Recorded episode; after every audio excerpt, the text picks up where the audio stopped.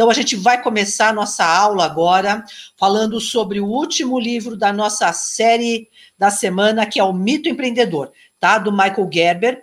É, esse livro é um livro bem antigo, gente. Olha, eu não lembro nem qual que foi a, a primeira versão dele. Eu tenho a primeira versão que é bem velhinha, né?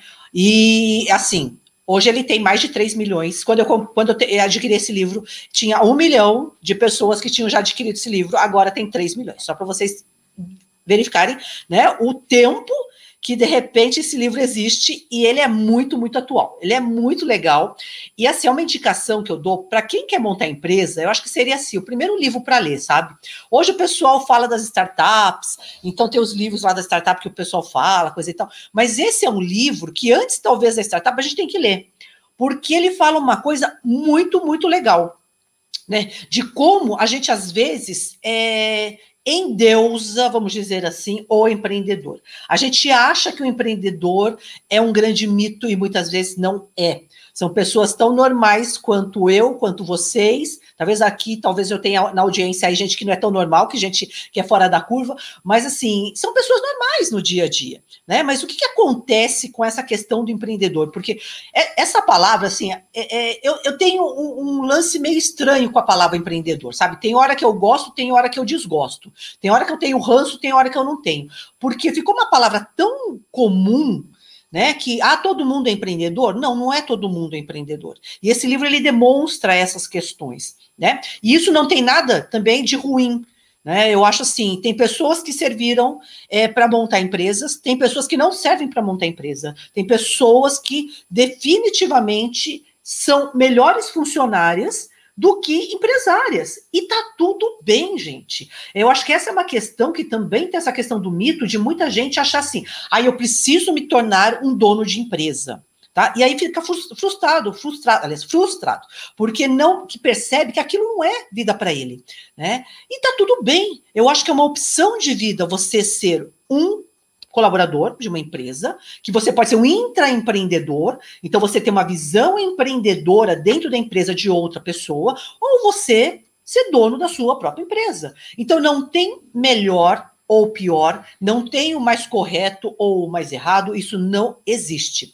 Existe o que a gente chama de perfil tá? Então tem gente que tem perfil, tem gente que não tem. E aí a gente tem que liberar essa questão da culpa, de falar assim, ai, mas eu não sirvo para ser dono de empresa, ai, eu não, não. Meu, tá tudo bem, gente, né? Eu acho que tem que liberar um pouco essas questões aí. E aí, o Michael Gerber, ele é assim, ele é uma lenda é, dentro, né? Assim, no Brasil, é, muita gente conhece, mas nos Estados Unidos ele é muito mais conhecido, porque é uma lenda do empreendedorismo lá. Ele tem mais de 40 anos de experiência em consultoria, tem mais de 13, de, é, tem 13 livros de negócios, então alguns estão aqui, alguns não têm tradução no português, que não foram trazidos para cá, tem alguns que são muito é, é, detalhados para uma área, mas é bem legal porque ele tem uma visão do quê? Da micro e pequena empresa tá? Então, acho que é isso que, que às vezes a gente precisa dar uma olhada, porque é uma realidade, gente, quando a gente olha a história de grandes empreendedores, é, a gente começa a falar assim, meu, isso aí não é para mim. Como que eu vou ser um Marcel Teles da Ambev, né? Eu tive a oportunidade de conhecer o Marcel quando eu fui trainee da Brahma. Então a gente tinha reuniões com o Marcel, um cara assim, meu, sensacional. E assim, aí você fala, cara, mas eu nunca vou chegar a um cara desse. As histórias que eles contam, Paulo Lema, né? É, é, é uma Luiz Helena, aí você fica olhando, você fica meio que Fala assim, poxa, acho que eu nunca vou ser uma pessoa como essa, né? Então essas comparações às vezes desanimam. E é isso que a gente tem que começar a olhar, tá? Qual é a realidade hoje da micro e pequena empresa? Porque as pessoas começam pequenas, gente. É, é, eu sou da época que não era startup, era empresa tradicional, que você abria empresa, pagava, fazia tudo do início ao fim, tinha todo um, um processo é, é, diferenciado, né? Não tinha MVP, não tinha prototipação, não tinha teste de mercado, era tudo na cara e coragem. Agora, hoje, a gente tem a questão da startup e ela também começa pequena. A startup, ela também começa, às vezes, só com o dono da empresa, ou às vezes o dono e mais um, um, funcionário, né? Então a gente começa a perceber que é, essa é uma realidade muito da maior parte das pessoas que querem abrir empresa ou que abrem uma empresa hoje. Então vamos entender um pouquinho o que o Gerber traz dentro desse processo. Agora, o que, que a gente começa a olhar é assim, ó. Quem que normalmente abre uma empresa? né? Primeiro, não é um super-herói ou heroína. Então não é aquela pessoa que fala assim, eu vou vencer o mundo, né? Porque eu sou todo poderoso, eu posso tudo, coisa e tal. Não é, tá? São pessoas totalmente normais. Tá? Algumas que tiveram uma ideia diferenciada, então saíram à frente do mercado, é, ou estavam no momento mais adequado. Tem empresário hoje que, assim, ganhou muito dinheiro, né? Não vou falar nomes aí, porque eu acho que fica um pouco desagradável. Mas eu tenho algumas considerações. Eu não sei se essa pessoa realmente tem uma visão empreendedora ou ele estava no lugar certo, no momento certo, para fazer aquele tipo de negócio. E aí ele ganhou dinheiro. Por quê? Porque muitas dessas pessoas, quando elas de repente venderam esse primeiro negócio, né, é, de repente venderam por uma grana danada, e depois foram montar um segundo negócio, não rolou ou não teve o sucesso que teve o primeiro. Então, assim, existem empreendedores seriais que todos os negócios que o cara monta dá certo, né? Claro, sempre tem alguma coisa que vai falhar no meio do caminho, mas tem algumas pessoas que eu acho que não é uma questão de competência efetivamente, mas uma questão de oportunidade e que de repente ele estava no momento certo, a pessoa que convidou de repente viu alguma coisa realmente diferenciada nessa pessoa para fazer, mas não é uma questão que é um mito sabe? Que é, o cara, muitas vezes. Não é. Porque a gente começa a ver que, de repente, não traz outros resultados. E se realmente fosse uma pessoa visionária, tivesse uma questão empreendedora forte, ele teria esse tipo de visão em outros negócios. Né? Então, por isso que a gente, a gente fala, são pessoas comuns no mundo dos negócios. Agora, é o seguinte: quem também normalmente abre uma empresa não é um empreendedor. E aí, se talvez vocês vão falar assim, tem muitos aí que são donos de negócio, né? E vão falar assim, mas Valéria, como não? Eu sou empreendedor, porque eu abri uma empresa. Não. Na verdade, normalmente as pessoas são empresárias. Então vão lá, vão na junta comercial, vai no contador, assinam os papéis, abriu uma empresa. Então você é um empresário. O empreendedor tem algumas características, alguns comportamentos diferenciados, e que a gente vai ver aqui também nessa aula que o Gerber traz essas questões, tá? Eu trabalho com formação de empreendedores desde 2000, né? O que, que acontece? Eu entrei no mundo dos negócios em 97, quando eu saí da Brahma e resolvi abrir um negócio. Eu achei que eu estava empreendendo, mas na verdade eu abri um negócio.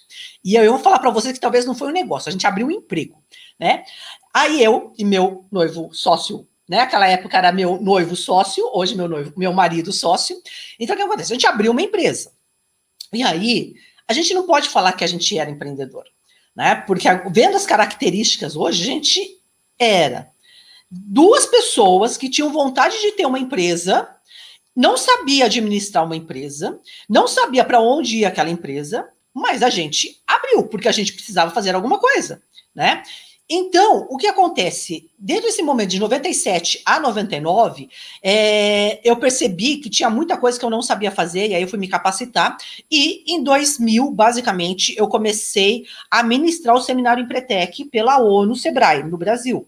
Né, eu fui fazer o treinamento em, 90, em 99, me chamaram para ser facilitadora, e eu entrei nesse mundo de treinamento de empreendedores. E na realidade a gente falava assim, treinamento para empreendedores, mas a gente via que muita gente era empresário. Só que a gente pode transformar essas pessoas em empreendedores. Né? A gente consegue fazer com que essas pessoas adquiram comportamentos empreendedores. Então, desde essa época, desde 2000, eu estou no mundo dos negócios, como empresária e como treinadora também, consultora, mentora e tudo mais, tá? Então, o que eu sempre vi nesse mundo? Que normalmente as pessoas, elas pegam uma ideia, querem abrir um negócio, mas na realidade ainda não são empreendedoras. Então daqui a pouco eu falo sobre isso. Porque normalmente são pessoas o quê?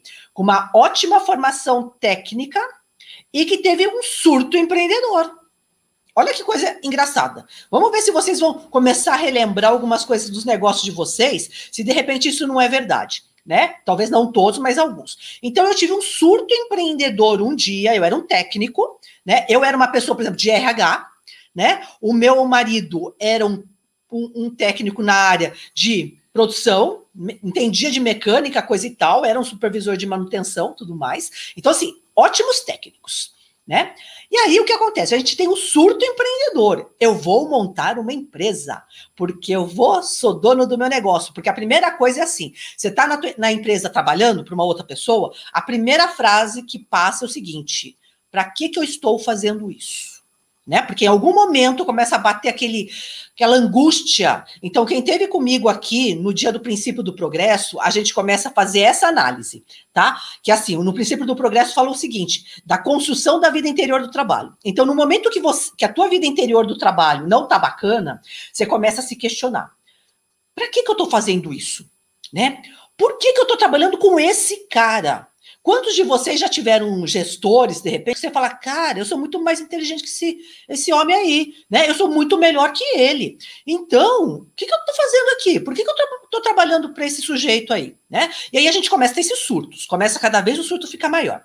E aí a gente também tem outro surto que fala o seguinte: se não fosse eu, esse cara não teria essa empresa, porque sou eu que operaciono essa, operacionalizo essa empresa, sou eu que opero as coisas aqui, porque sou eu que sou o expert em tal coisa, em tal situação, em tal é, é técnica, e o escambau a quatro.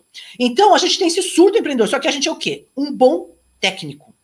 E aí, como eu tenho esse surto, né? Eu resolvo montar uma empresa, porque eu quero o quê? Liberdade. Eu quero ser livre, eu quero ser dono do meu próprio na, é, nariz, eu não quero mais ter chefe. E é isso que acontece. Tá? Então, grande parte, gente, e assim, isso eu afirmo, porque dentro desse tempo que eu trabalho com negócios, eu vejo pessoas montando empresa, a maior parte realmente são de pessoas excelentes técnicas, porém não empreendedoras, tá? E aí a gente vai ver o problema que dá isso ao longo do tempo, tá? Aí existe um pressuposto fatal. O que, que é esse pressuposto, pressuposto fatal? É o veneno do cara achar o quê? Se eu entendo do serviço técnico da empresa, né? Se eu sei de como funciona essa empresa, de como se toca o dia a dia de fazer um produto, de é, oferecer um serviço, porque eu que faço esse produto, eu que vou lá e vendo esse serviço, então quer dizer o quê? Que eu entendo de negócios né? Porque o negócio, para mim, envolve essa questão técnica, porque para ter um negócio, eu preciso ter um bom técnico. Então, já que eu sou um ótimo técnico, eu tenho um negócio na mão. Então, é isso que eu vou fazer, né? E aí, o que acontece, gente? Pensa-se que uma empresa não é um negócio, mas o cara acha que é um lugar para ele trabalhar. Então, essa é a questão, tá? O negócio é para gerar o quê? Novos empregos, inovação, né, outros produtos, outros serviços, expansão da empresa, mas não. Normalmente, a pessoa que abre a empresa, ela não tem ideia disso, mas inconscientemente ela está abrindo um lugar para ela trabalhar e com grande benefício para ela. A partir de agora, eu não tenho chefe. Olha que coisa de maluco, tá? Talvez alguns de vocês já pensaram dessa forma, gente, tiveram esse surto empreendedor e foram lá e abriram a empresa. Por quê? Queriam se livrar do chefe, achando que a competência técnica de vocês vai levar a ter uma empresa próspera. E não é assim tão simples, tá? Não é só a questão técnica que faz parte, tá? O técnico a gente contrata, né? Agora, uma questão de uma visão empreendedora, a gente tem que desenvolver. Né? Então, essa é, é, é, é, um grande, é um grande veneno que a gente vê. Né? E aí, o que, que a gente vê nas empresas? Que a maior parte delas é, funciona de acordo com o que o proprietário quer e não da forma como o negócio precisa, ou de como os clientes realmente necessitam do serviço ou do produto. Tá?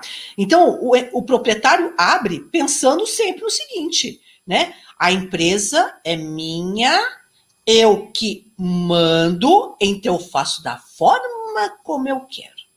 Olha que cruel. O que o cara não lembra é o seguinte, gente. A gente se livra, às vezes, de um chefe, dois chefes lá na empresa.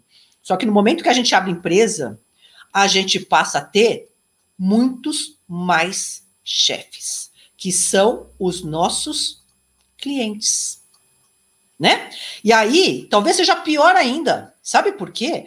Porque cada um tem um gosto diferente, tem uma necessidade diferente, tem um desejo diferente, tem uma forma de diferente. Então, cada dia ele tá de um jeito, cada dia é um novo cliente, um novo consumidor que está aparecendo na tua porta, você não conhece essa pessoa, né? Então, olha que perigo que normalmente as pessoas entram, tá? Então, a gente sempre vai ter um chefe, né? E quando a gente tem um negócio, a gente vai ter vários chefes. É, e aí, realmente é uma mera ilusão das pessoas acharem que vão ser totalmente livres nesse mundo. E não vão ser, tá?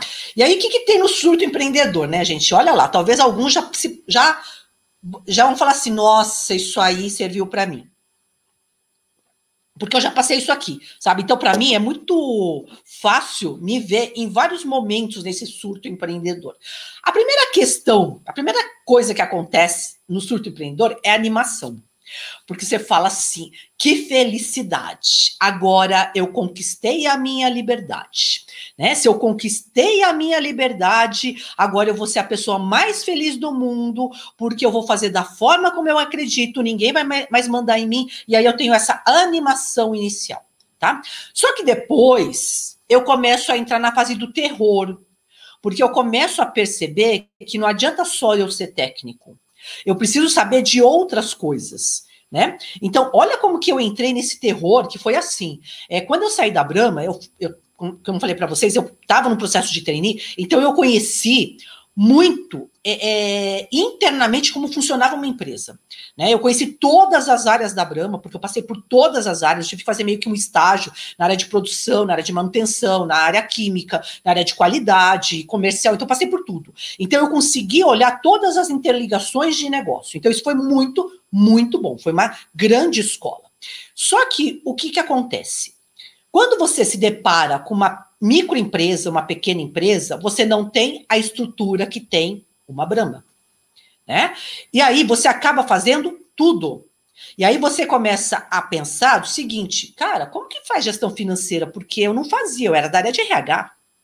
Né? Então, como que faz esse negócio de compra? Como que faz esse negócio de entrega? É, como que negocia com os caras, coisa e tal? Aí você entra no terror, porque você começa a falar assim, gente, eu nunca fiz isso. Né? Que, como que eu vou saber o que, que o cliente quer?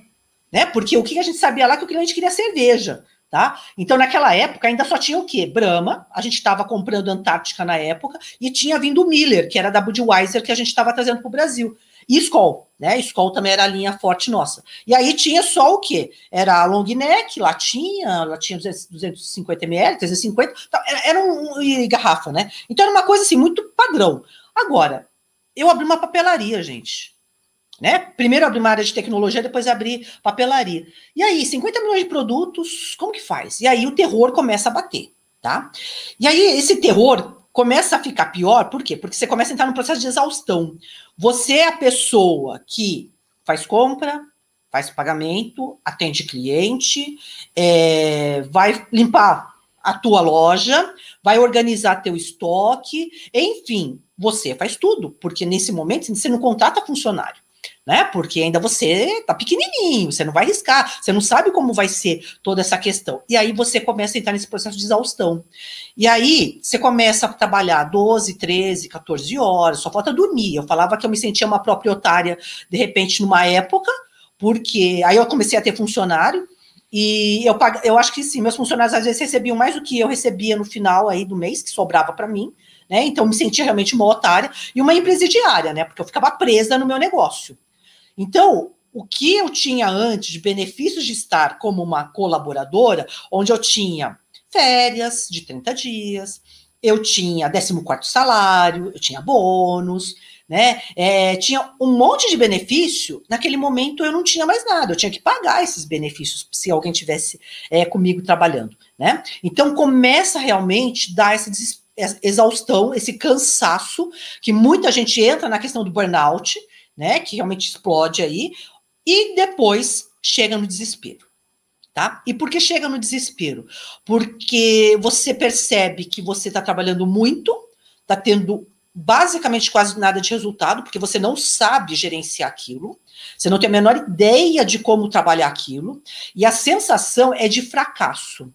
Né? E essa sensação de fracasso, gente, não é só em relação a negócio. Na realidade, você começa a sentir um fracassado da vida. Por quê? Porque nesse momento você depositou tudo o que você tinha e o que você não tinha, tanto de recurso financeiro, recurso pessoal, seu recurso emocional, vamos dizer assim, você depositou em um negócio. Então, se o negócio fracassa, automaticamente você se sente um fracassado. E na realidade não é. O que eu digo para as pessoas é o seguinte: o que se quebra é uma empresa. A pessoa que montou aquela empresa, ela não quebra. Ela pode ter errado, tá? Mas ela não quebra. Ela consegue continuar com a sua competência, com as suas habilidades para montar outra empresa. Só que esse surto empreendedor, sem planejamento, sem pensar direito, faz com que a gente passe por esses quatro pontos. Né? Então, eu passei por esses quatro pontos quando eu montei a minha primeira empresa. Por quê? Excelente técnica, porém, eu não era verdadeiramente uma empreendedora.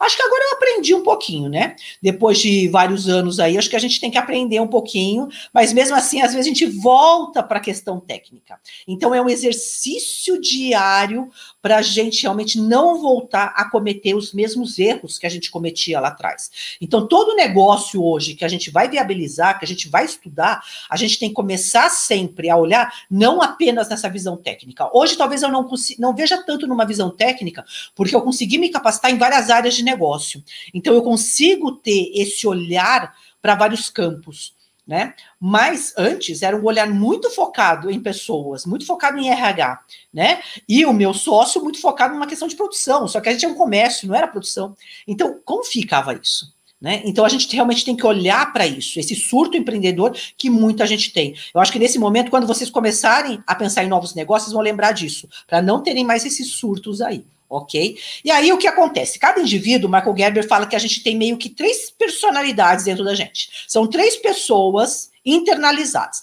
Então pensem naqueles casos de tripla personalidade. Eu tenho uma personalidade empreendedora, então não é que eu não tenho nada de empreendedor, eu tenho algo.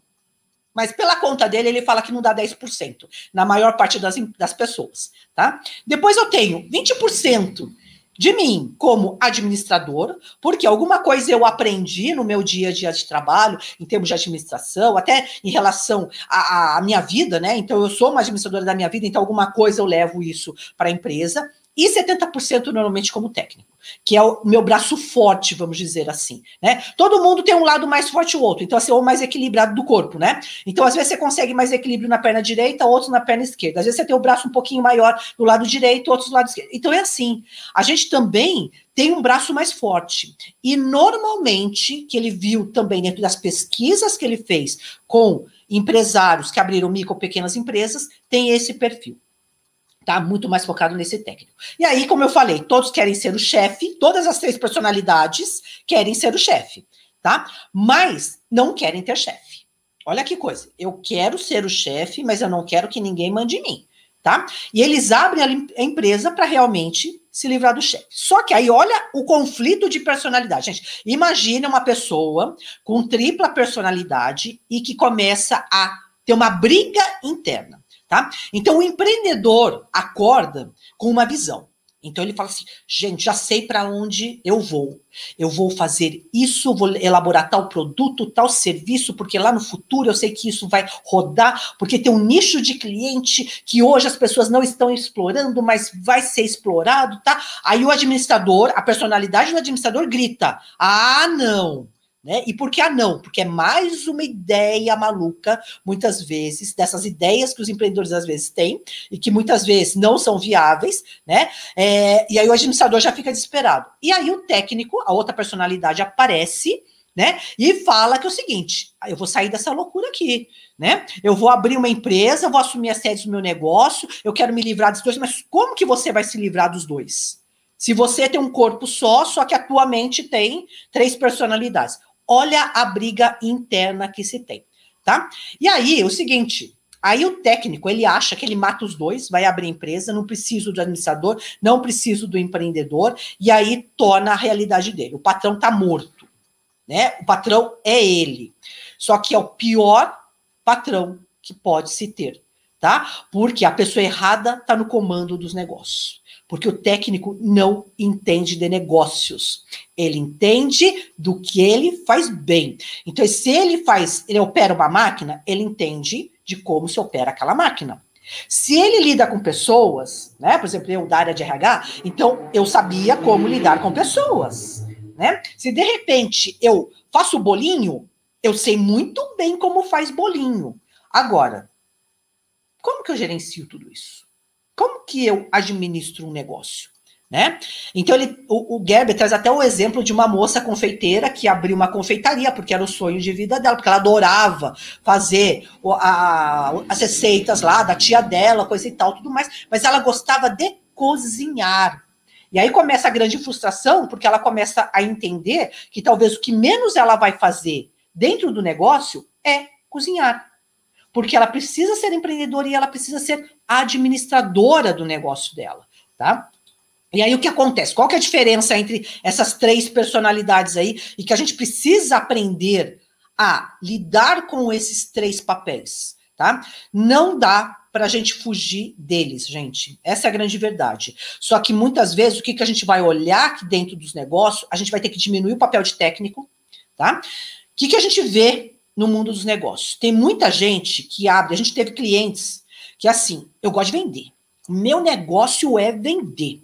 Né? E a gente fala assim, cara, mas tudo bem, você está montando uma empresa que uma parte da empresa é venda, que é você ter o ponto forte. Só que assim, quem vai administrar a empresa? Quem vai olhar para o futuro, fazer a parte estratégica dessa empresa? Ah, eu não sei.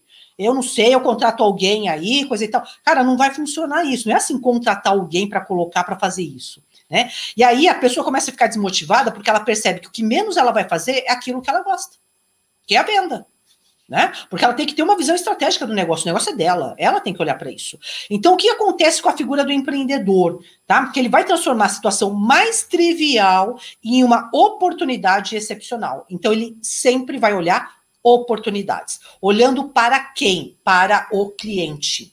Tá? Então, o que acontece? O cliente é a solução para ele do negócio, porque ele vai atender o quê? Necessidades e problemas do cliente. Então, o empreendedor tem esse olhar, tá? É um cara visionário, é um cara cheio de energia. Quando você está falando com o empreendedor, gente, é, é, muito interessante. Eu lidei com vários durante esses anos que eu fiz em Pretec e lido ainda com alguns aparecem. Ele tem, um, ele tem uma pegada diferente. Aquele que é um cara que tem a veia mais empreendedora do que até a parte técnica, né? Porque tem muita gente que a parte técnica ele conhece muito pouco, mas ele fala o seguinte: isso é contrato, né? Mas ele consegue enxergar mercado. Então, o empreendedor ele é um cara que tem a visão de mercado né? É, às vezes tem que dar uma baixada na bola dele, porque às vezes ele viaja na maionese também, né? Porque às vezes ele realmente vira um Don Quixote de la Mancha e ele sai do mundo dele. Então a gente às vezes tem que trazer. Mas é um cara que ele consegue é, olhar para frente e tem uma energia enorme que às vezes você já está cansado e o bicho está lá está lá, né? Então, assim, é uma coisa que realmente é forte, é um catalisador de mudança, ele traz mudanças para o mercado, né? Algo, esses empreendedores natos que a gente fala, é, às vezes são pessoas que não são fáceis de lidar, tá? Porque é o seguinte, eles falam, aqui, tem, tem escrito aqui embaixo, né? Pessoas, muitas, muitas vezes, representam problemas para eles, mas aquelas pessoas que se metem no caminho dele. Então, ele quer ter a liberdade da criação, de olhar para o negócio, de fazer o que ele realmente acredita, baseado em mercado, coisa e tal, mas é um cara que realmente ele é, é, tem uma pegada diferente.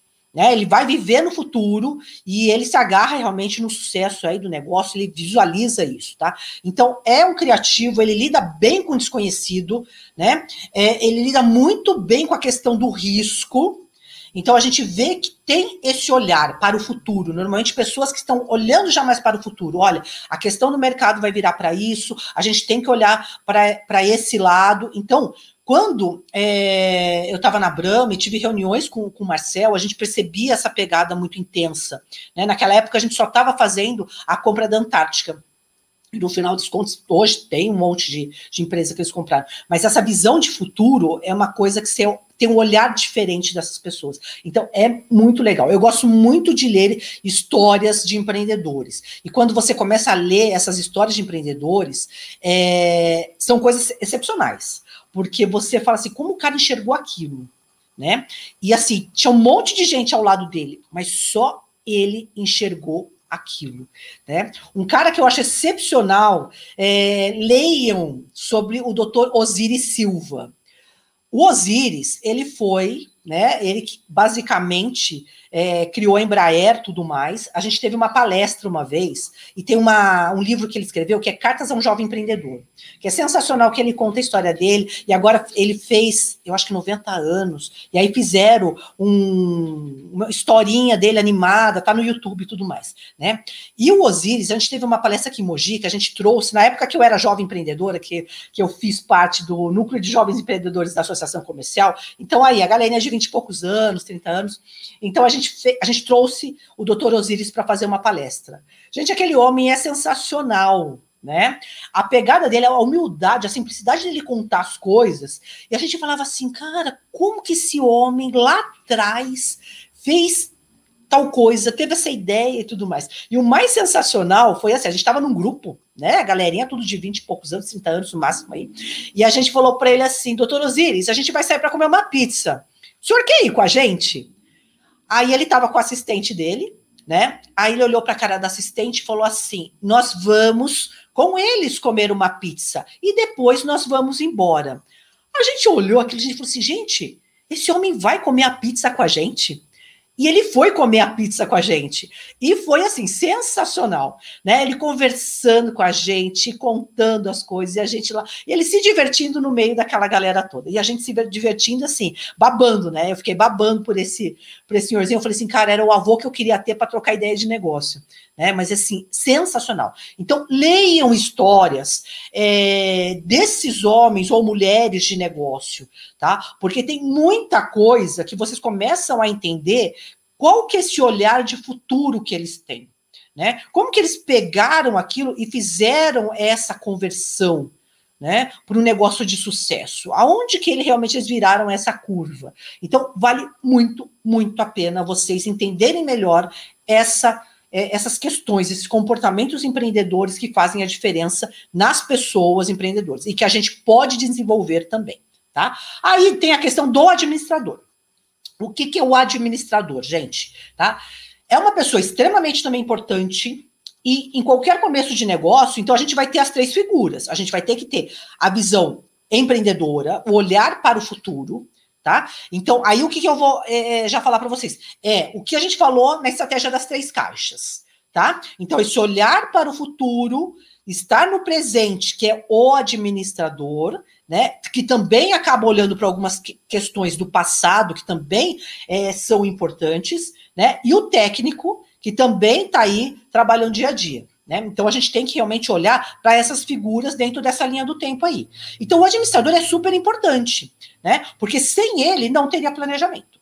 Porque o empreendedor é o cara que muitas vezes não gosta às vezes de fazer o planejamento. Ele tem que ser puxado para sentar para falar assim, precisamos pensar nisso, colocar no papel coisa e tal. Porque a cabeça dele gira em sabe, muito rapidamente e tudo mais, e que para ele está muito claro, mas para as pessoas efetivamente não, não estão. Então precisa realmente colocar tudo no papel. Então o administrador faz isso, tá? Então ele faz, ele dá ordem, ele faz previsão, então ele mantém o negócio como mas sob controle nesse processo, tá? Ele vai viver em muitas questões do passado, então a gente tem que tomar cuidado com isso, tá? Porque o administrador ele é mais uma questão do passado, gerenciando o presente, mas muitas vezes fazendo coisas que funcionavam e que talvez hoje não funcionem, então tem que tomar cuidado nesse processo, tá? E ele realmente almeja ordem, ele vê muitos problemas, não é uma pessoa de encontrar, às vezes, muitas soluções, né?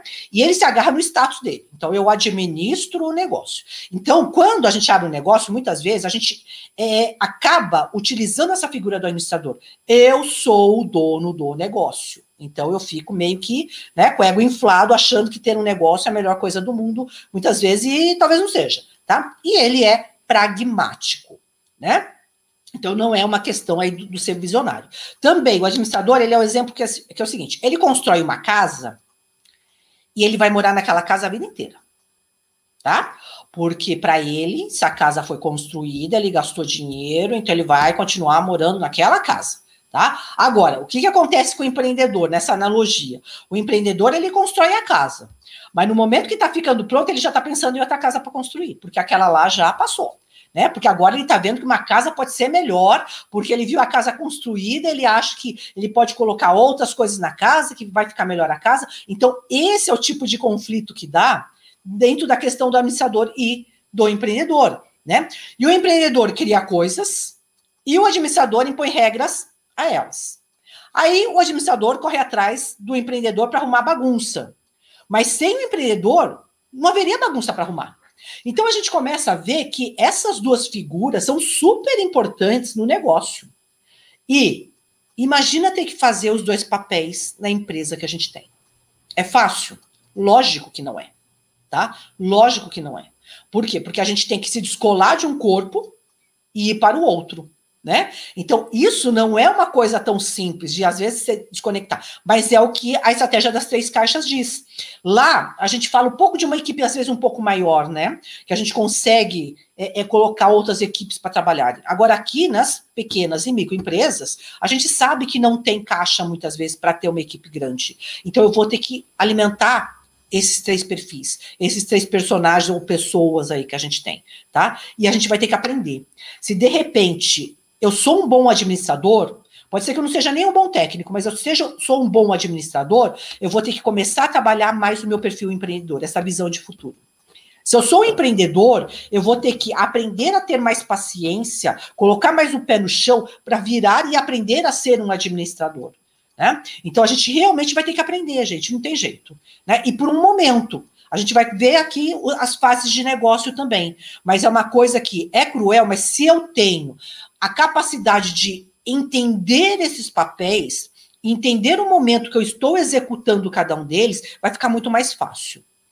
Tá? E sem o administrador também não vai ter negócios, né? É, e nem sociedade, tá? E nem e sem o empreendedor não haveria inovação. Então, isso também a gente começa a entender que são partes importantes e que não dá para a gente ficar sem tá? Aí a gente tem o que? A figura do técnico. Então, o técnico é o executor, ele vive no presente, tá? Então, técnico presente, administrador, ele sempre está pensando já no que aconteceu, e aí ele, né, faz o trabalho dele hoje, e a gente tem o futuro, que é o empreendedor.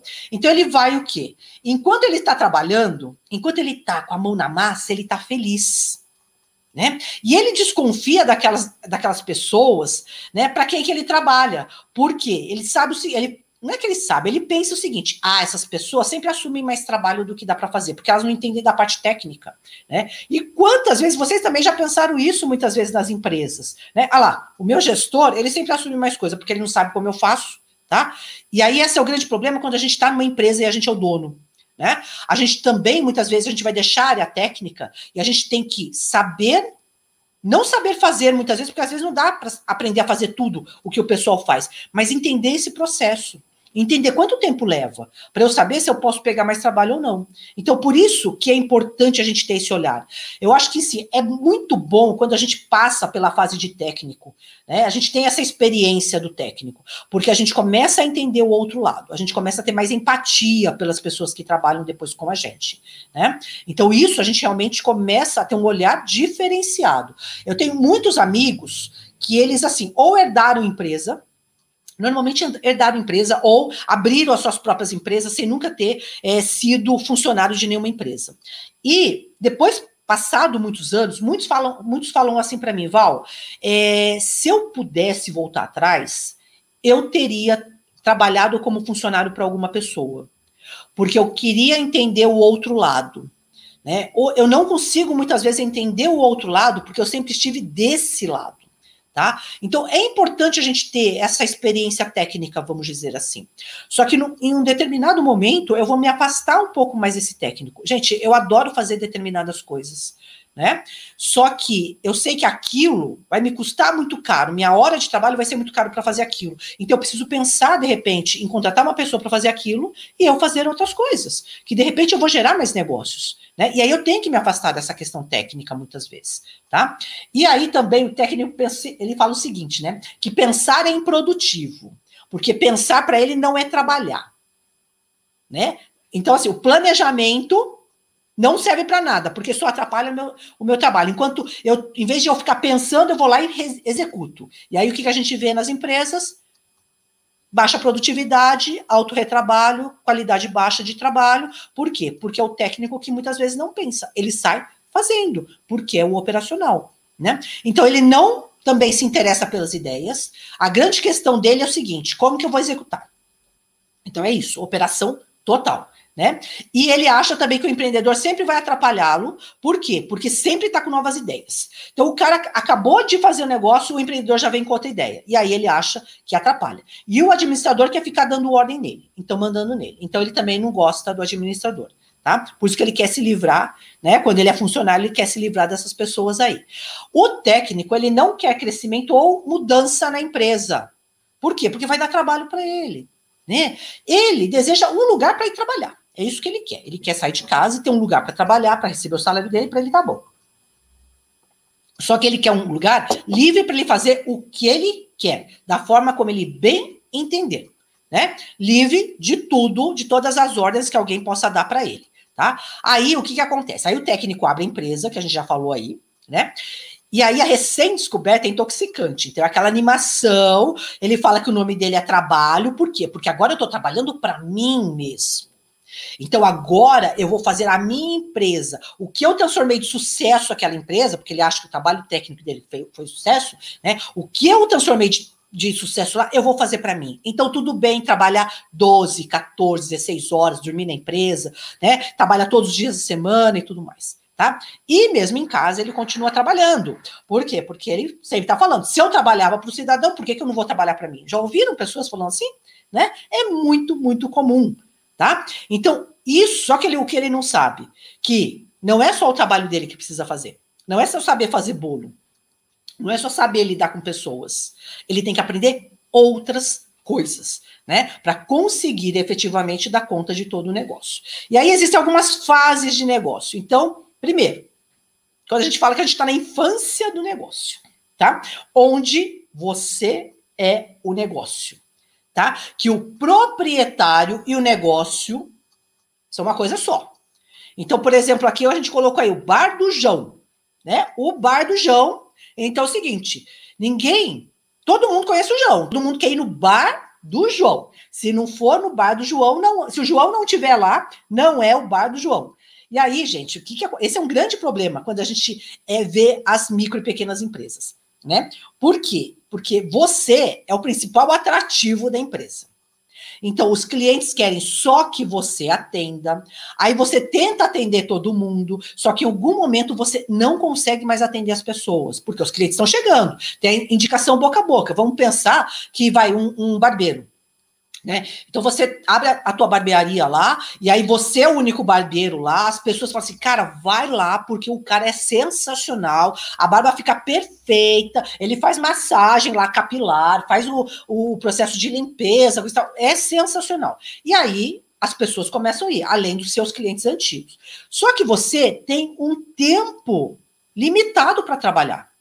Né? Então, você vai, de repente, atender cinco, seis clientes por dia, Talvez um pouco mais, aí eu vou alongar o meu expediente, porque tem gente que vai falar assim, cara, nem que você me atenda 9 horas da noite, mas eu quero fazer o, o, a minha barba contigo. E aí, o que, que acontece? Você tenta colocar todo mundo. Aí você fala: olha, então é o seguinte, ah, dá para atender você em 20 minutos. Só que no final não é 20 minutos, você acaba gastando uma hora, e aí você atrasa para atender o outro. Aí o outro já começa a ficar insatisfeito. Então, aí você vai começar a ver o quê? Que os clientes vão começar a reclamar vão começar a falar assim: nossa, cara, você está perdendo qualidade, né? Aí você começa a ver que alguns estão indo embora, que de repente não aparecem mais. Você tenta falar com as pessoas, eles de repente já nem te respondem mais. Então aí o que, que acontece? Aí você percebe que você não se livrou do seu chefe. O chefe continua lá. Só que são vários chefezinhos querendo mandar em você. Só que você não atende os chefes. Você não consegue atender todos. E você, daqui a pouco, vai perder esses chefezinhos aí que você queria se livrar dos chefes lá da empresa, tá? E aí o técnico fica preso na, na questão tática, na questão operacional, e esquece da estratégica. E a estratégica que leva ao crescimento. Porque no início você pode até ser o único barbeiro da tua barbearia tá? Mas de repente, o que, que você tem que começar a fazer? É, puxa, tá chegando mais gente. Então eu vou contratar uma outra pessoa e vou começar a treinar essa pessoa da mesma forma. E aí eu começo o quê? A despersonificar a, a minha pessoa dentro da empresa. Tá? Por quê? Porque de repente aquela outra pessoa também já está tendo seus clientes, né? Então as pessoas, por isso que é muito complicado quando as pessoas colocam o nome da empresa o seu nome sabe? Se, por exemplo, esse bar do João, a barbe barbearia do Mário. Por quê? Está muito ligado à pessoa, está muito personificado isso. Né? Uma coisa, você colocar lá um outro nome, né? Que não tem uma ligação com a pessoa. Tá? Então, isso é, é uma, é, já é um, é um problema que muitas vezes as pessoas colocam. Tá? Por mais que sempre a gente sabe que no mercado as pessoas falam assim: é, a pessoa compra da pessoa. Né? Então ela conhece aquela pessoa e aí ela quer comprar por causa daquela pessoa que está lá. Só que a gente começa a olhar que é, essa pessoa, se ela começar a treinar outras pessoas, ela vai ser meio que um consultor, vai ser um relações públicas dentro, de repente, da barbearia dela. Então as pessoas vão chegar, vai bater, vai bater um papo, cara, olha, esse cara aqui faz um trabalho sensacional, então aqui é, é, ele vai cuidar de você, então você vai começar a comandar essa galera. Então você sai dessa questão técnica. Tá? Então, isso tem que ter esse olhar para o crescimento da organização. Né? E ser um ótimo técnico é insuficiente para a tarefa de criar uma grande empresa, né? Ou uma grande pequena empresa no início, tá? E aí a gente acaba realmente esquecendo dos outros papéis. Então não dá para esquecer dos outros papéis.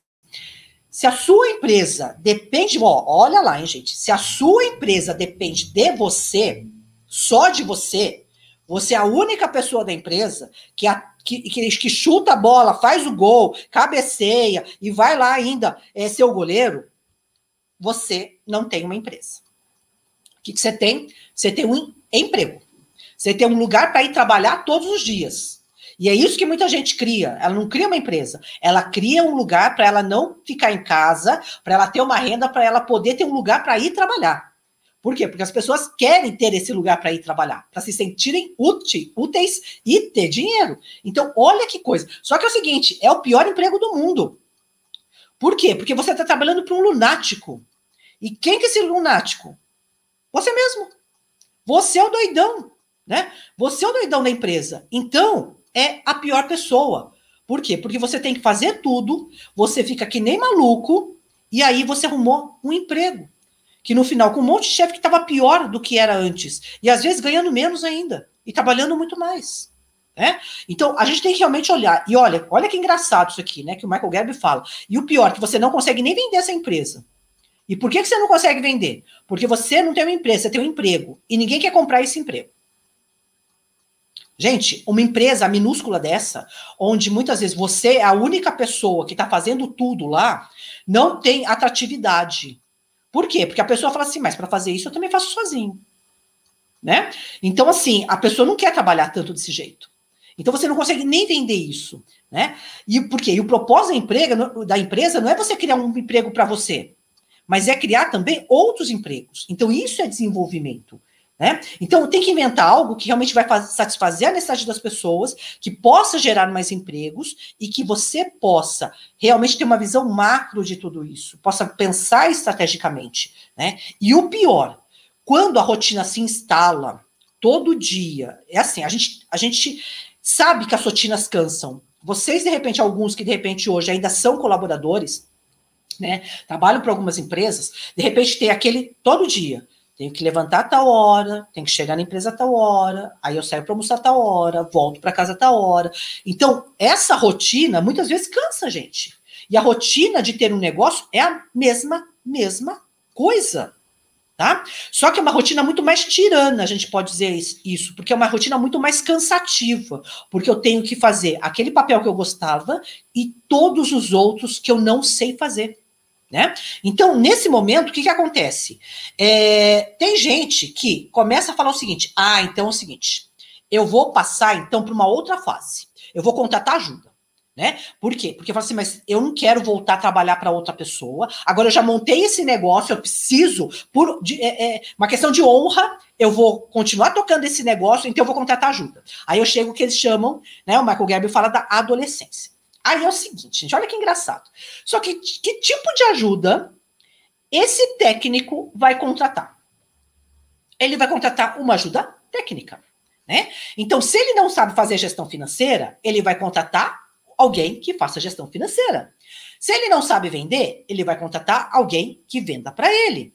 Só que ele está contratando técnico achando o quê? Que de repente essa pessoa vai fazer o que ele não gosta e vai administrar o negócio para ele. Então ele vai continuar sendo aquele técnico e aquele cara que se vire com as outras coisas que ele não gosta de fazer. Só que na realidade, esse técnico que ele contratou é um cara que também só sabe fazer aquilo. Só que no, no, momento que você contrata, a gente fala que, que é o seguinte: ocorre a gerência por abdicação e não por delegação. A delegação, você ensina a pessoa a fazer, você orienta, você monitora, tem um processo de aprendizado, aprendizagem do negócio, mas como que você vai delegar, que delegação basicamente é ensinar algo, é, se você não sabe? E aí você abdica. Que o Michael Gerber fala de abdicação, eu falo que você delarga o teu negócio na mão dos outros. Tá? Então, você deixa tudo na mão dessa pessoa, porque você fala assim: agora eu encontrei a pessoa que vai salvar a minha vida, né? E aí o que acontece na empresa? Você perde totalmente o controle, porque você começa a não saber mais o que acontece na tua empresa. Então, daqui a pouco começa a aparecer reclamação de cliente, e você não sabe nem por que, que o, o, o cliente está reclamando. E aí, quando você vai olhar, aquele cara que você contratou não fez, não deu trela, também não te reportou, né? De repente, você vai ter problema de compra, você vai ter problema de contas que não foram pagas, porque ele também não falou que não tinha dinheiro em caixa e simplesmente deixou lá sem pagar. E aí começa a dar a bagunça. E aí também, o que, que acontece que a gente vê nas empresas? Você deixa, você delarga na mão dessa pessoa até contratação de funcionário, porque você não quer lidar com isso. O técnico, muitas vezes, ele também não quer lidar com pessoas, porque pessoas são problemáticas para ele, né? Então ele não quer lidar com isso. E aí ele fala pro cara, ó, a gente precisa contratar um atendente, a gente precisa contratar uma secretária, então você lá, vai lá e contrata. Então o que começa a acontecer? Esses novos colaboradores, na realidade, não são seus colaboradores, são colaboradores dessa pessoa que contratou. Você nem sabe quem são essas pessoas, você não tem nem o menor contato dessas pessoas. E aí, sabe o que a gente não cria? Uma questão de uma base estável. A gente não cria um relacionamento com essa equipe. Então, essa equipe também não tem a menor fidelidade e lealdade com você, porque ele nem te conhece. Tá? Eu já fui em várias empresas, empresas já um pouco maiores, e que você perguntava para a pessoa: é, quem que é o dono da empresa? Né? Você sabe, mas você queria saber da pessoa para ver se ela sabia como que é. Olha, eu não sei, sabe, moça, porque assim, eu fui contratada é, pelo meu chefe aqui. Então, eu nem sei quem que é o dono da empresa. Aí me falaram que é um cara aí e tal, que tem outro negócio, mas não sei nem quem é. Né? Então, assim, quando a gente não tem essa questão do relacionamento, você não cria essa questão da lealdade. Você não cria uma equipe forte para de repente enfrentar com você algumas turbulências. Então, qualquer coisa que aconteça, essa equipe, ó, PT Saudações, estou indo embora. Não é? E aí, realmente, é um grande problema, porque você vai ficar na mão. Né? E esse técnico também que você contratou achando que ia ser o teu administrador, uma hora essa pessoa também vai dar linha. Porque ela fala assim, cara, não foi para isso que eu fui contratado né, para levar só as buchas aqui, porque no final quem está é, é, tomando aqui na cabeça sou eu, tá? Então aí o que, que acontece? Aí a, o dono da empresa vai ter que decidir o quê?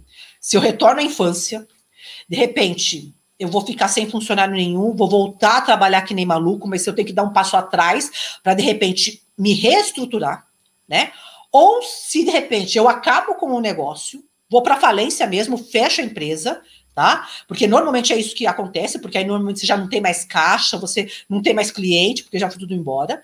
Ou você realmente fala assim: eu vou agarrar esse processo e vou reestruturar toda a minha empresa agora. Tá? Então, são três caminhos que dá para a pessoa fazer. Né? São caminhos tortuosos, não são caminhos fáceis, nenhum deles. Tá? Porque se você decretar falência, você de repente vai ficar pior ainda, né? Porque aí você já não tem nenhum olhar para tua renda, você não sabe o que, que vai fazer, mas você vai ter que estar tá lá, não vai ter jeito, né? Aí você vai ter que voltar a ser de repente colaborador aí de outra empresa, né? Voltar à infância, você sabe que você vai trabalhar que nem um camelo de novo, né? E agarrar o processo vai dar trabalho, por quê? Porque você vai ter que aprender muitas outras coisas. E coisas que muitas vezes você não quer. Gente, eu, então assim, eu falei para vocês, eu era uma pessoa de RH. Meu sócio era uma pessoa de produção. E aí, a gente não tinha ou melhor, a gente não sabia como administrar uma empresa. E por isso que a gente também acabou quebrando a nossa empresa, por quê? Porque a gente não sabia fazer efetivamente uma gestão financeira direito. E a gestão financeira impactava em todas as outras coisas, em contratação, em precificação, na questão de boas compras, tudo isso impactava, tá? E aí o que, que acontece? É, eu tive que me capacitar. Né? Então, eu fui aprender várias questões de negócio para poder fazer o seguinte: eu não conseguia, eu não tinha dinheiro para contratar alguém para me ajudar a administrar o negócio, mesmo, mesmo eu monitorando. Não tinha. Então, eu falei assim, cara, eu vou ter que aprender a fazer. Né? E aí, por isso que, na realidade, a gente acabou virando especialista em gestão financeira, porque a gente teve que aprender isso. Foi a maior dor que a gente viu no nosso negócio. Né? Não era uma questão até de venda, não era uma questão de, é, é, de aproximação com o cliente, porque a gente tinha um atendimento excepcional. Né? Então, era o nosso braço forte a questão do atendimento também. Agora, a questão financeira a gente não sabia, então a gente foi aprender. Tá? E deu trabalho? Lógico que deu trabalho. Né? Lógico que deu trabalho para entender como precificar aquilo, como fazer as coisas, mas a gente aprendeu. Né? Então, assim, o que eu falo para vocês que dá para aprender. Não é uma situação confortável, porque normalmente as pessoas vão aprender quando elas já estão numa situação um pouco complicada, tá? Mas dá para fazer.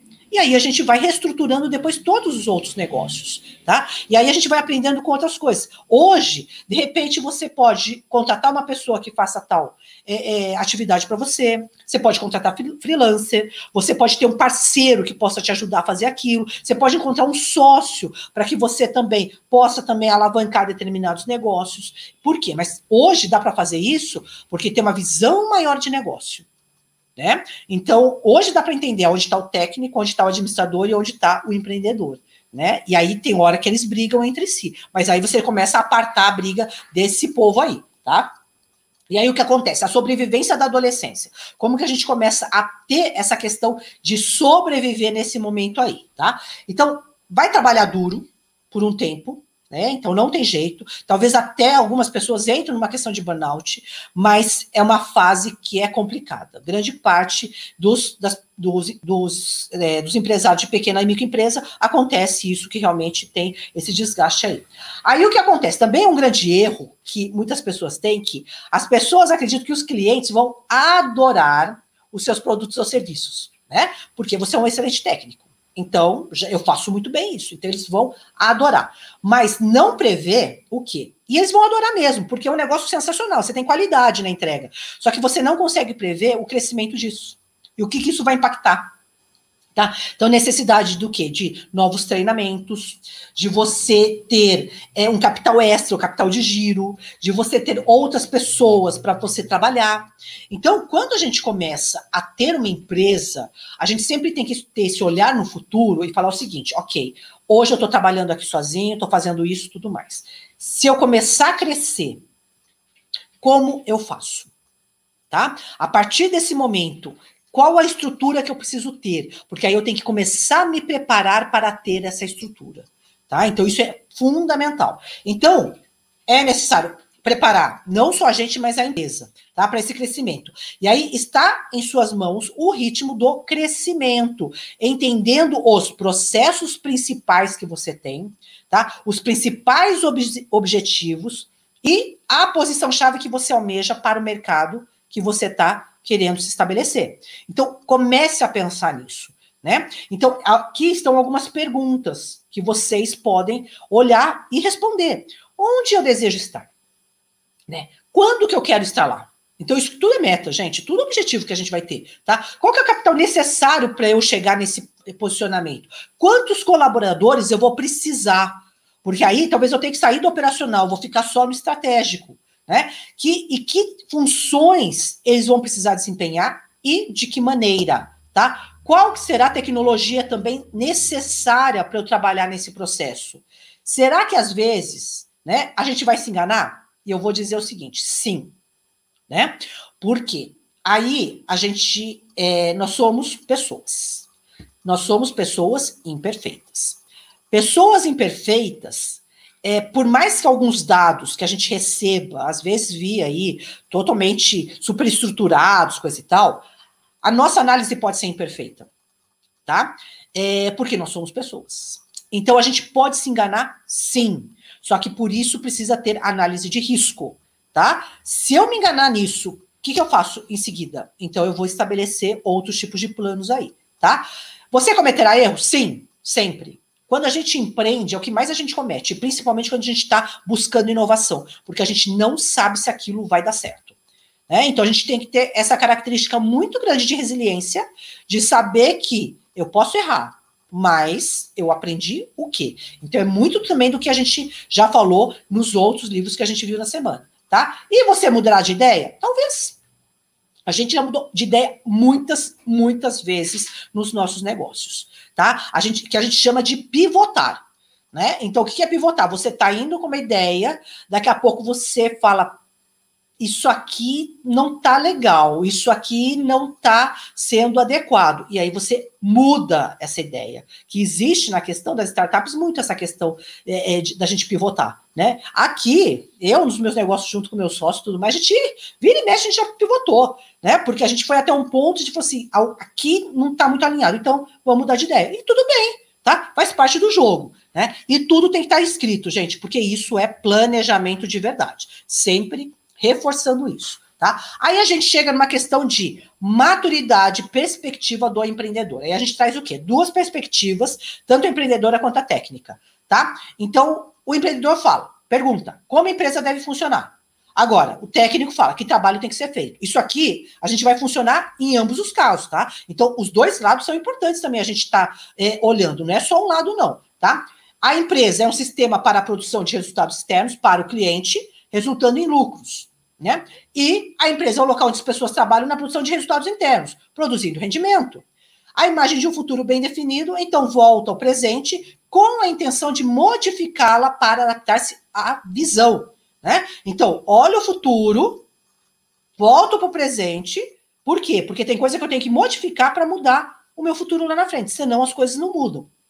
Agora, na perspectiva técnica é diferente. Começa com o presente, então olha para frente, para um futuro incerto com a esperança de manter a empresa de um modo semelhante ao presente. Aí aqui a gente sempre tem que olhar o seguinte: eu vou fazer isso?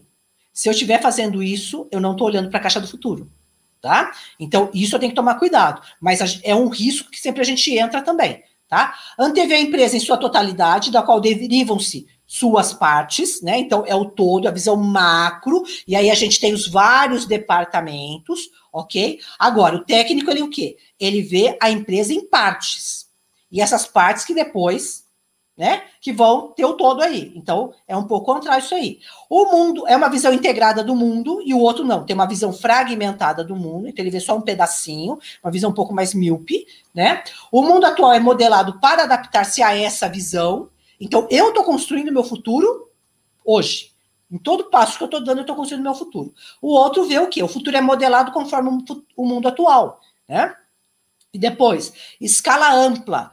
A empresa é uma rede de componentes perfeitamente integrados, cada um contribuindo para um padrão maior que se agrega de tal forma a produzir um resultado planejado especificamente, uma maneira sistemática de fazer negócios. Então, olha que coisa bacana aqui, né? Que realmente é uma rede integrada, tá? E aí cada um vai contribuir para que realmente a gente tenha um resultado lá. E o outro não, a escala é mais estreita, confinada principalmente ao trabalho que está sendo feito, como resultado a empresa é opressiva.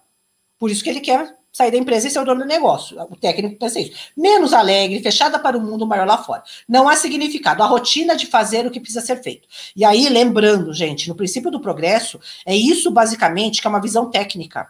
Que o trabalho não tem significado, né? A visão técnica, que o trabalho não tem significado e que a rotina tem que ser cumprida. E quando a gente viu a vida interior do trabalho, a gente viu que dá para fazer uma vida alegre, positiva no trabalho e que isso traz muito mais resultado. Então, que faz parte do sistema, que é a visão do empreendedor, tá? E olha para o cliente e verifica como poder atender às necessidades do cliente. O cliente é uma oportunidade. É o que a gente falou a semana inteira tá? Agora o técnico olha para o que tem e pensa: como posso vendê-la?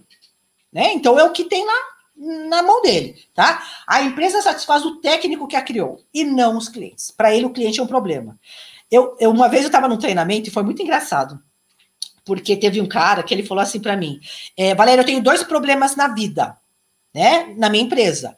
Eu falei: ah, quais são os problemas? Então, eu tenho Basicamente, os clientes e os funcionários. São esses dois problemas que eu tenho na minha empresa.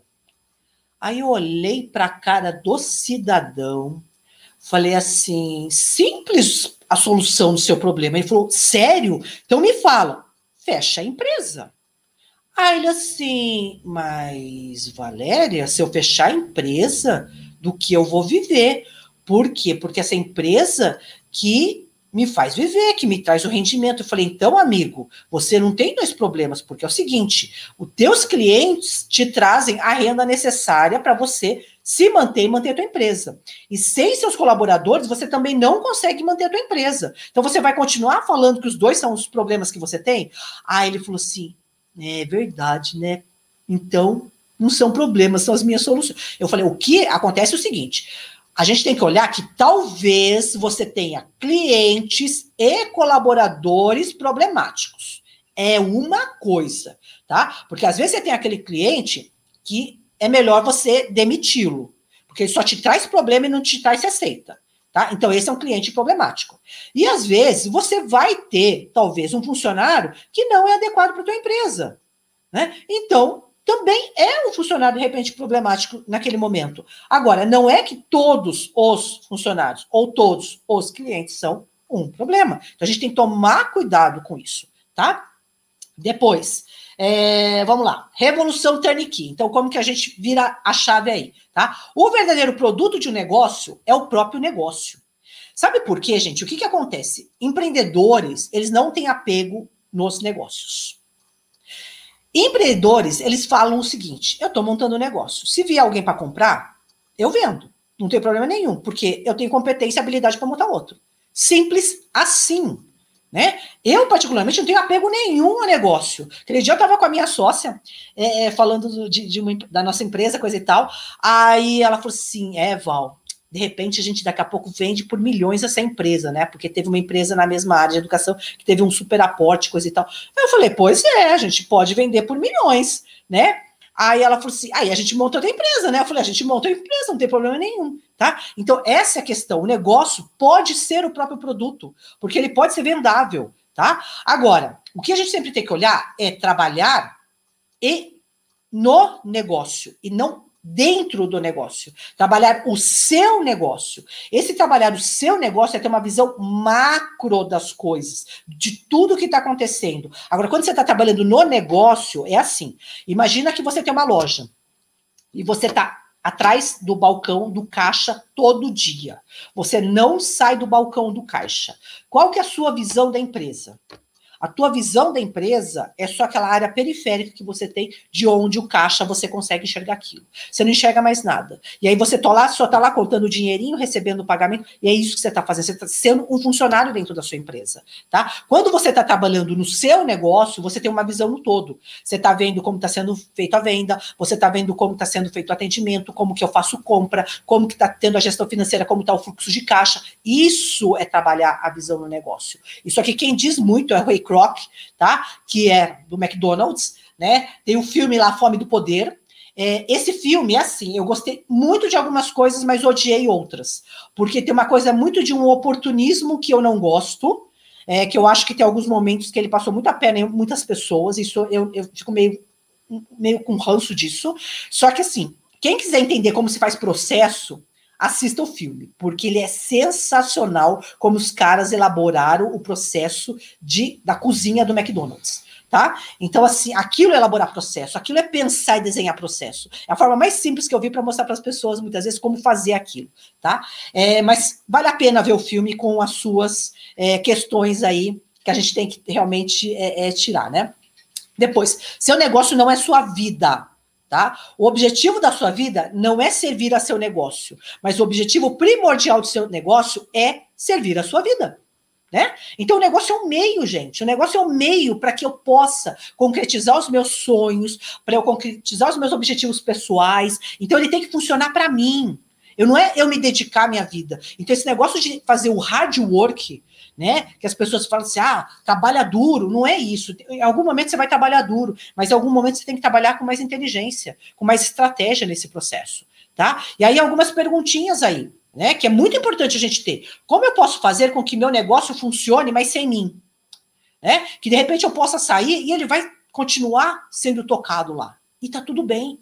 Né? Como que eu posso fazer com que meu negócio funcione, mas sem minha interferência constante? Que eu não fique lá toda hora controlando as pessoas, microgerenciando. Tá? Então também eu preciso ter esse padrão, esse olhar nesse momento. Né? Como eu posso sistematizar meu negócio de uma forma que ele pudesse ser duplicado 5 mil vezes.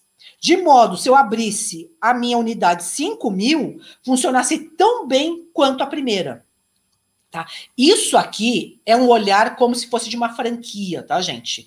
Então, esse olhar do Michael Gerber de pensar no negócio é, como uma franquia é muito interessante, mesmo que seja um negócio. Mas eu pensar o seguinte: como eu posso fazer é porque o que, que acontece com uma franquia? Você tem um modelo, você vende para um cara e o cara tem que tocar da mesma forma como qualquer outra loja, né? E você não vai estar tá lá gerenciando cada loja. Você tem basicamente um cara que compra a franquia, que é o franqueado, que fala assim: ah, é o dono do negócio, mas na realidade o empreendedor ainda é você, porque você tem a visão de negócio. Ele está sendo o quê? Um administrador né? E esse administrador, então, como que eu posso ter vários administradores que vão trabalhar da mesma forma? Estabelecer esse padrão. Então, isso é muito interessante. Tá? É, como eu posso dirigir meu negócio e ainda assim me manter independente dele, tá? Que eu possa, repente, ter ele lá, mas eu posso estar fazendo ainda outras coisas. Como eu posso gastar meu tempo fazendo o trabalho que amo, em vez de trabalhar no que precisa ser feito, tá? Porque são coisas diferentes, né? Às vezes tem coisa que eu preciso fazer porque está dando problema ou porque não tem ninguém que faça aquilo lá, tá? E aí eu deixo de fazer às vezes coisas que realmente eu gosto. É, é o meu sócio, ele é um cara que ele assim, né, que adora estar tá conversando com as pessoas, né? Então ele adora realmente, ele está sofrendo com essa questão da pandemia, porque quando nas consultorias ele sempre está muito próximo das pessoas, conversando tudo mais, né? Então o que que acontece? Isso ele gosta de fazer. Né? E de repente, muitas vezes, puxa, né, tem que fazer coisa que tem que fazer aquilo porque você não tem ninguém para fazer. Então, assim, aí a gente acaba sofrendo um pouco, né? Porque fala, puxa, eu gosto tanto de fazer mais aquilo, de estar com as pessoas, do que fazendo uma questão mais burocrática e tudo mais. Então, a gente também tem que olhar para isso, tá? Que de repente essa questão burocrática eu posso passar para uma outra pessoa fazer, treinar essa pessoa para fazer. E aí eu vou fazer esse contato com o cliente, vou conversar mais com os meus clientes para saber as necessidades, os problemas dele. Então, isso começa a desenvolver mais o meu, é, o meu negócio, tá? E aí, muitas vezes, o problema não é o seu negócio, mas é a sua perspectiva, é como você enxerga a tua empresa, tá? Então, se você enxerga num, num olhar só de técnico, então, talvez e é isso, é o problema do teu negócio, porque você está olhando só a parte técnica, né? Não está olhando para outras questões. Então, isso tudo precisa ser olhado. Tá? Então, muitas vezes não é um negócio que é problemático, até porque é muito engraçado. Às vezes você vê um negócio que são os mesmos negócios, né? Mesmo tipo de negócio. Um vai bem e o outro não vai. E às vezes no mesmo mercado de atuação, com os mesmos tipos de clientes. Aí você fala, por que, que aquele negócio vai bem e o outro? Qual que é a diferença? É a pessoa que está tocando o negócio, tá? É a perspectiva diferente de cada um. Então, isso realmente a gente precisa olhar, tá? Então, como eu falei, um modelo de franquia, que ele propõe o quê? Uma rotina estabelecida, processos para que possam ser feitos melhorias. Então, é o processo do Kaizen, a metodologia do Kaizen, que é a melhoria contínua, tá? Muita gente fala assim, Valéria, mas aí não bloqueia a criatividade das pessoas, porque aí é tudo muito padronizado. O que, que tem na franquia, né? É, eu já fiz muito trabalho com franquias e tem tudo muito padronizado. Né? Então, eu fiz trabalho com Boticário, fiz trabalho com Morana, é tudo, tem, tudo tem manual. né? Tem manual de processo, manual de contratação, manual de operação, manual de sei do que. Então é tudo muito bem formatado. Só que isso não impede a inovação. Por quê? Porque no momento que eu estou tocando uma franquia, eu percebo que de repente tem coisas que podem ser melhoradas, eu posso reportar para o franqueador e falar assim: olha, acho que isso aqui dá para a gente fazer melhor, né? Tem um, fornecedor melhor no mercado para a gente de repente fazer tal coisa. Então, isso tudo dá para a gente pensar de forma conjunta. A gente tem grupos de franqueados. Né? É, que são tipo consultores dos próprios franqueadores, são pessoas que são, a gente pode falar que são os consultores de inovação. Por quê? São eles que trazem novas ideias, eles que olham mais profundamente a questão do cliente e trazem isso. Então, não é, é, não é tão fechado, dá para fazer. Só que quer dizer o seguinte: também, para cada processo, se eu vou mudar alguma coisa, eu vou ter que mudar o processo. Né? Aí exige uma questão de treinamento e tudo mais. Mas dá realmente para ter inovação, dá para fazer várias coisas bacanas. Só que aquelas coisas que de repente eu não preciso ficar modificando toda hora, eu deixo bem numa caixinha. Tá? Bem processual, bem com todas as regrinhas, porque aquilo é rotina, aquilo lá não precisa ser modificado, igual fritar batata frita. Né? A batata frita sempre vai ser daquela forma. Tantos minutos no óleo, vou aquecer a máquina, vou fazer o quê? Então, assim, aquilo não precisa pensar muito. Então, por que, que eu vou ficar inventando uma questão de como fritar a batata frita de uma melhor forma? Se de repente aquilo funciona, aquilo que o cliente gosta, aí pode ser que eu tenha uma inovação. Puxa, mas se eu colocar uma lemon pepper na batata frita, pode ser um novo sabor diferente aí, coisa tal. Uma inovação, mas não vai afetar todo aquele processo tá? Que eu posso fazer até uma experimentação nisso aí, eu posso até fazer lá um, um experimento é, dentro da minha loja. Tá? Então, isso que realmente a gente pode olhar para facilitar o trabalho das pessoas. E aí tem o programa de desenvolvimento da empresa. Né? É, encarar sua empresa como realmente se fosse um protótipo para outras 5 mil. Para pensar o seguinte: como ela vai funcionar se eu não estiver, se eu não estiver lá? Tá? Então, isso é muito legal a gente imaginar como se a nossa empresa fosse uma franquia, que eu não vou estar lá e alguém vai administrar aquilo, porque alguém está bem treinado, tem todos os processos bem elaborados para que realmente possa acontecer. Tá? E aí o programa é composto do quê? Ter um objetivo primário, e aí esse objetivo primário, gente, olha que legal. O objetivo primário não é o objetivo da empresa, é um objetivo pessoal. Você tem que estar em primeiro lugar. As suas metas pessoais que estão em primeiro lugar. Então, por que que eu. Lembra que eu falei que a empresa é o meio? Então, o que eu quero atingir? Né? Então, de repente, fala assim, cara, eu quero que daqui é, 10 anos eu quero vender a empresa por X milhões de reais. E aí eu vou pegar esse dinheiro, vou colocar uma parte, eu quero fazer uma instituição para empreendedores, outra parte eu quero fazer uma viagem é, é, ao redor do mundo, eu quero fazer tal coisa. E aí a empresa vai ser um meio para atingir isso. Tá? Então, primeira coisa, eu tenho que ter um objetivo pessoal, que é esse objetivo primário. Aí eu vou ter um objetivo estratégico, tá? Que é como sua empresa vai fazer para atingir esse objetivo primário. Tá? Como que a sua empresa vai ser rentável, vai gerar lucro, vai poder ter mais clientes, vai fazer, é, poder te dar renda para que você cumpra o teu objetivo primário. Olha que interessante é esse processo, tá? Então, é o que eu falei, empresa é um meio. A sua estratégia organizacional, que é o processo pelo qual você idealiza a sua empresa da melhor forma possível. É a estrutura do modo como ela vai funcionar, tá? Então, exatamente como essa empresa deve funcionar, passo por passo. Tá? É claro que a gente começa com macro passos, vamos dizer assim, e depois a gente vai aperfeiçoando. Tá? Sua estratégia de administração, então, como se fosse um manual de operações, tá? Que é uma série de listas de verificação de todos os processos da empresa. Então, eu vou ter lá, tipo, o organograma ideal. Então, o que eu quero no meu organograma lá, no organizacional, como eu gostaria que ela funcionasse com todos os departamentos, e aí depois os processos dentro disso também tá? Quando eu falo macro, gente, às vezes eu falo assim, ah, eu vou ter uma área de marketing, é o macro. Aí, de repente, eu vou ter o um micro, uma área de marketing digital, uma área de marketing aí é, tradicional, né? Então, isso tudo eu vou começando depois a abrir dentro dos processos aí, ok? Depois, estratégia de pessoal, que tem que realmente trazer significado para as pessoas, é, diversão para as pessoas. Aí lembrando livro O Princípio do Progresso. Aqui, basicamente, por mais que eu tenha todo um processo elaborado das atividades da empresa, eu preciso fazer com que as pessoas se sintam felizes na minha empresa, que elas realmente se sintam acolhidas. E aí eu posso utilizar a questão do princípio do processo de trabalhar uma melhor vida interior no trabalho, tá? É, a estratégia de marketing Né? Então, começa, termina e morre com o cliente, gente. Então, eu tenho que olhar aquela jornada do cliente, a experiência do cliente, que também eu já falei nos outros livros, tanto ataque, tanto é, transformação digital e tanto estratégia das três caixas, tá? Então, o que você quer não é o mais importante. O que o cliente quer é que realmente interessa para a empresa. Porque é por meio dele que eu vou verificar quais são os problemas, as necessidades e vou elaborar um produto ou serviço para eles, né? E a estratégia de sistemas, tá? O quê?